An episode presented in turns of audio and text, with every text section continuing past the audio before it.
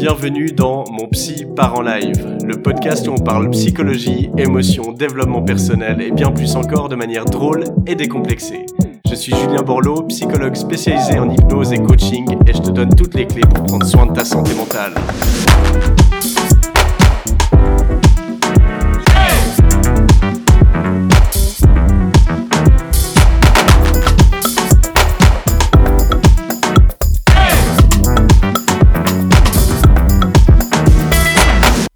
Bonjour et bienvenue dans ce nouvel épisode de mon podcast Mon Psy part en live. Je suis Julien Borloo, psychologue à Lausanne et aujourd'hui on va aborder le thème de l'enfant intérieur et surtout de comment prendre soin de notre propre enfant intérieur.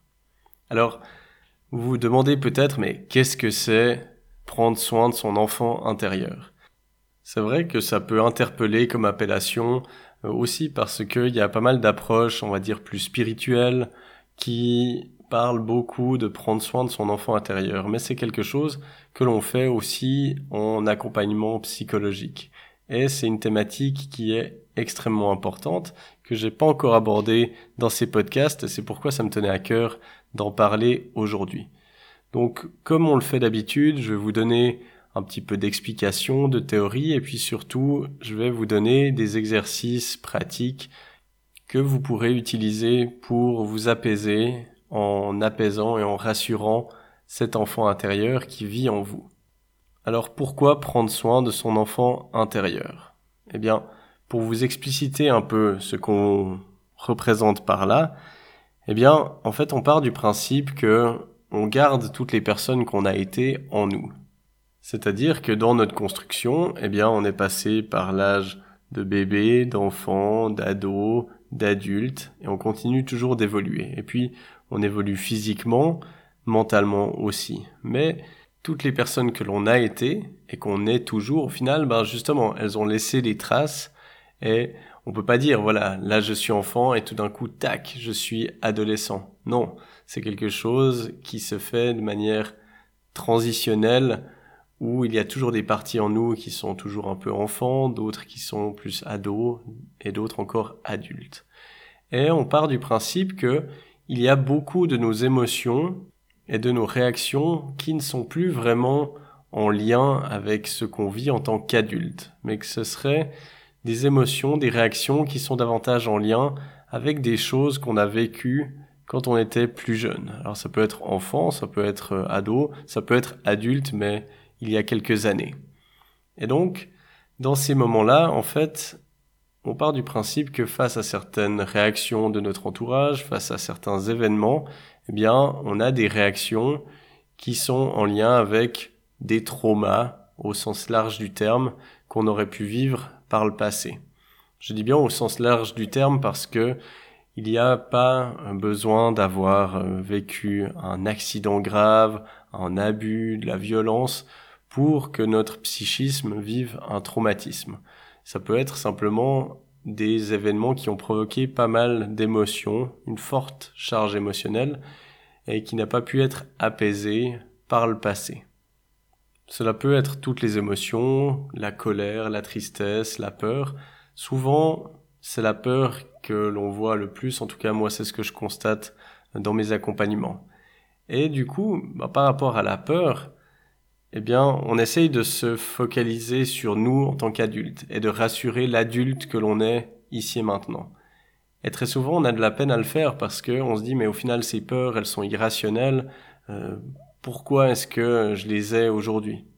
Eh bien, c'est souvent le signe que ces peurs, en fait, c'est des peurs qui sont ancrées dans le passé, que c'est nous, quand on était plus jeunes, qui avons pu avoir ce genre de peurs, qui n'ont peut-être pas pu être rassurés le passé.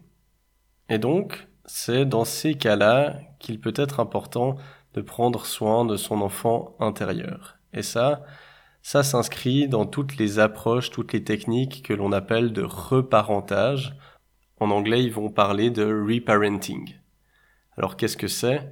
Eh bien, quand on est jeune, on a besoin d'une personne externe pour se rassurer. Alors, ça peut être nos parents, la plupart du temps, ça peut être d'autres figures d'attachement. Et on a besoin de ces figures d'attachement pour pouvoir nous rassurer. Un bébé ou un enfant n'arrive pas à se rassurer lui-même. Et puis, ben, quand on a de la chance, on a eu des figures d'attachement qui étaient sécures. Ça veut dire que ces figures d'attachement étaient là pour nous rassurer d'une manière convenable et constante. Parfois, on a moins de chance et puis, ben, soit on a pas nos parents, soit on a manqué justement d'autres figures d'attachement, soit elles étaient là mais elles n'ont pas été capables de nous rassurer de la bonne manière ou de manière constante. Parce que bah, quand on est rassuré, mais qu'une fois sur deux, par exemple, eh bien c'est très désécurisant. Ça veut dire qu'on construit un schéma de pensée où on ne sait jamais si on va pouvoir compter sur l'autre ou pas.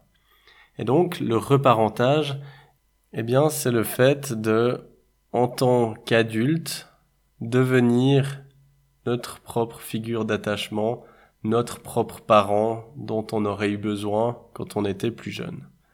Donc c'est créer un peu une dichotomie en nous, d'imaginer qu'il y a le nous enfant et de devenir le parent dont on aurait eu besoin pour rassurer cet enfant qu'on était. Et il y a une phrase de Richard Bandler, qui est un des fondateurs de la PNL, que j'adore et qui exprime très bien le phénomène du reparentage. Bandler, il disait il n'est jamais trop tard pour avoir une enfance heureuse. C'est une phrase que j'adore. Parce que, en effet, on choisit pas l'enfance qu'on a eue. Et puis, ben, pour certaines personnes, malheureusement, euh, il y a des vécus difficiles, des traumatismes, des violences euh, psychologiques, verbales, physiques, sexuelles, etc. Mais Bandler, il nous dit qu'il n'est jamais trop tard pour avoir une enfance heureuse parce que on peut pas changer le passé, mais on peut changer le présent et comment on le vit. Et, eh bien, dans, dans ce processus-là, les thérapies qui utilisent des techniques de reparentage, elles sont extrêmement utiles et nécessaires. Et je vous propose alors de vous donner deux cas de figure. Il y en a d'autres, hein, mais là je vous donne deux cas de figure où ça peut être intéressant de travailler sur son enfant intérieur. Un premier exemple, c'est lorsqu'on a une mauvaise estime de soi et qu'on a une voix très critique, très négative envers nous-mêmes. C'est-à-dire quand on a tendance à être très jugeant envers nous-mêmes, à nous rabaisser, à nous critiquer, à nous dire tu y arriveras jamais, t'es nul, euh, de toute façon, euh, ça sert à rien, etc quand on a une voix très critique comme cela, eh bien, ça peut être intéressant de travailler sur notre enfant intérieur. Alors, alors dans ces cas-là, moi je l'approche d'une manière un peu détournée. C'est-à-dire que c'est un exercice que je vais pouvoir faire en hypnose comme hors hypnose euh, de manière euh, plus consciente.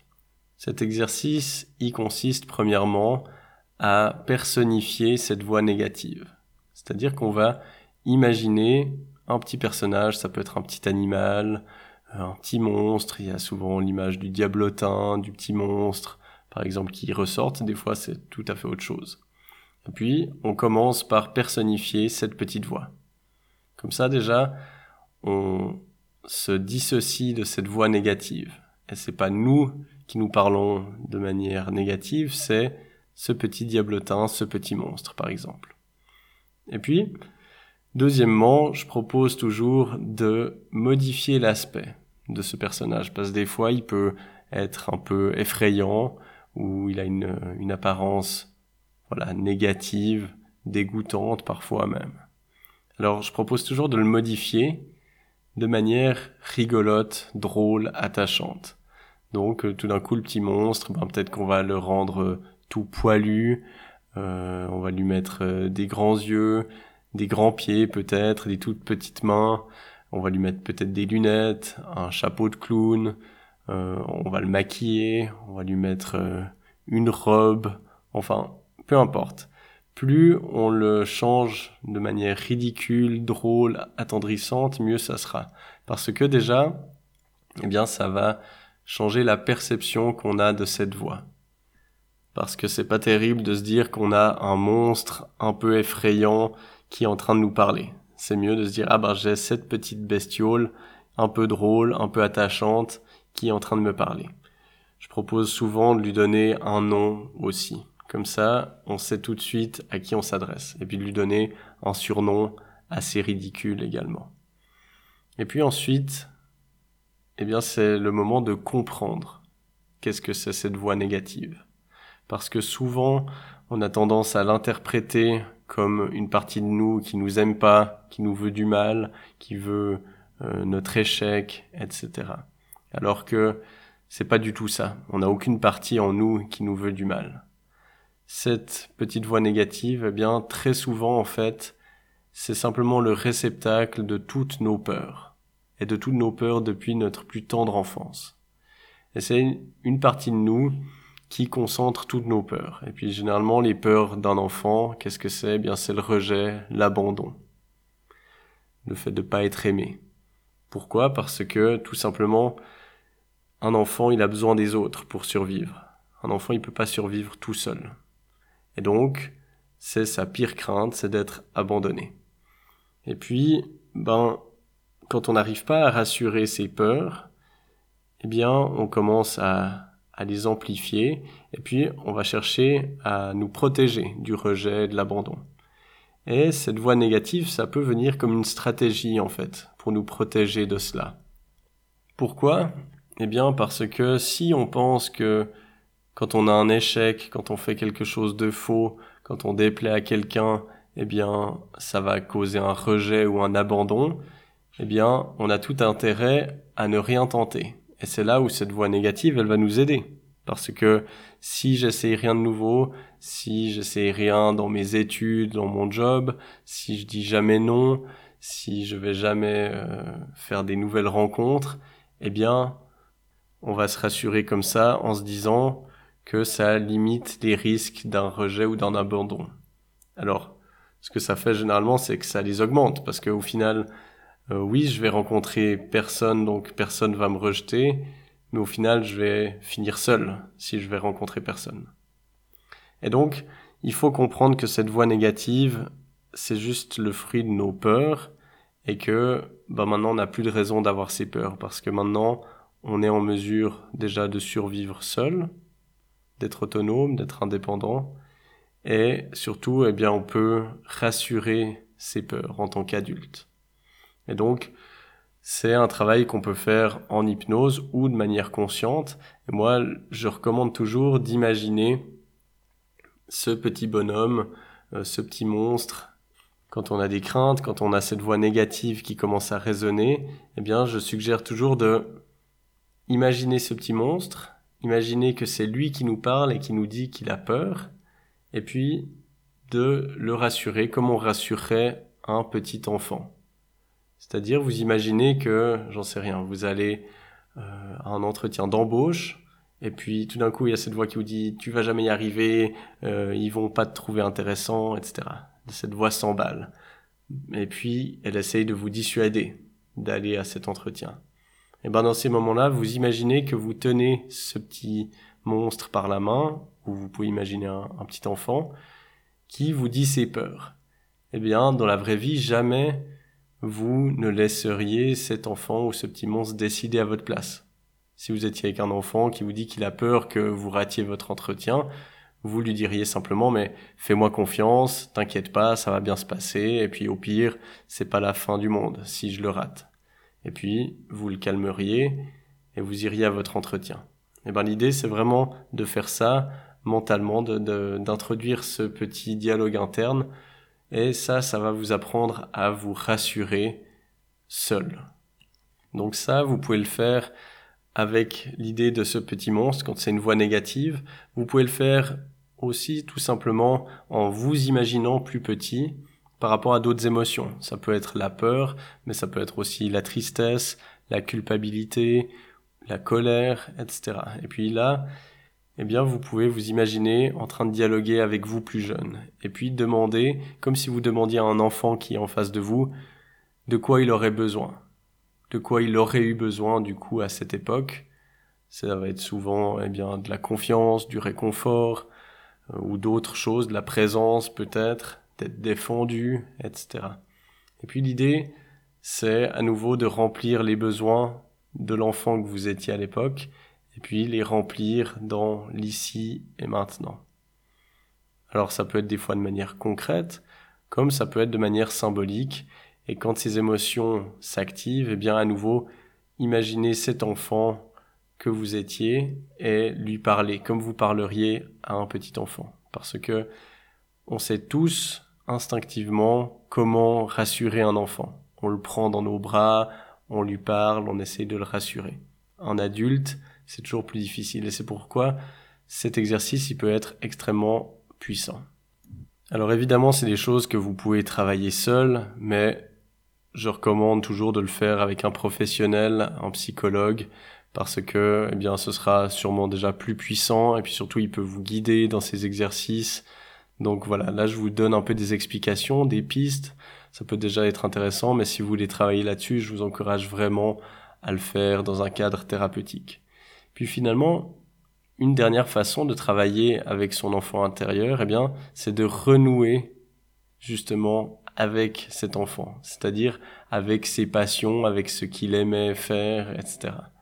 Essayez de vous demander, mais au final, qu'est-ce qui m'animait quand j'étais plus jeune? Peut-être c'était le sport, peut-être c'était la nature, c'était d'aller jouer dehors, d'aller jouer aux jeux vidéo, peu importe. Et d'aller faire des choses spontanées, de s'autoriser des folies. Les enfants sont très spontanés quand ils sont dans un cadre sécure, ils osent jouer et explorer ce qui n'est pas le cas des enfants qui ne sont pas dans un cadre sécure, qui ont plutôt tendance à rester dans un coin et à se figer, eh bien, le fait de retrouver cette insouciance, de retrouver cette spontanéité, euh, cette envie du jeu, voilà, c'est quelque chose qu'on a tendance à perdre euh, quand on est adulte, alors que le jeu, c'est extrêmement puissant euh, pour faire des rencontres, pour apprendre. Quand on est enfant, on fait que de jouer. Et c'est un puissant outil d'apprentissage, par exemple, ou de sociabilisation. Donc de renouer avec ça, de remettre du jeu et de la spontanéité dans notre quotidien, c'est une superbe façon de soigner notre enfant intérieur. Donc voilà des pistes. J'espère que ça vous parlera. N'hésitez pas à mettre vos retours en commentaire. Et puis, comme je vous l'ai dit, si vous souhaitez travailler sur votre enfant intérieur, si ça vous a parlé cet épisode, n'hésitez pas à contacter un psychologue. Alors ça peut être moi, mais ça peut être mes collègues, peu importe, afin de vous accompagner dans ce chemin. Je vous remercie pour votre attention et vous dis à très bientôt pour un nouvel épisode. Et voilà, on arrive à la fin de cet épisode. Je tenais à vous remercier du fond du cœur de m'avoir écouté jusqu'au bout. Si vous voulez soutenir ce podcast, n'hésitez pas à le partager à vos amis, à commenter et à mettre une évaluation sur l'application de podcast que vous utilisez. Ça m'aide vraiment énormément. Donc merci d'avance pour cela. Je vous mets dans les notes du podcast toutes les infos nécessaires pour mon site internet, pour mes formations en ligne et pour toutes les références que je pourrais vous transmettre par rapport à l'épisode. Encore une fois, merci d'avoir écouté mon petit part en live. C'était Julien Borloo. À la semaine prochaine.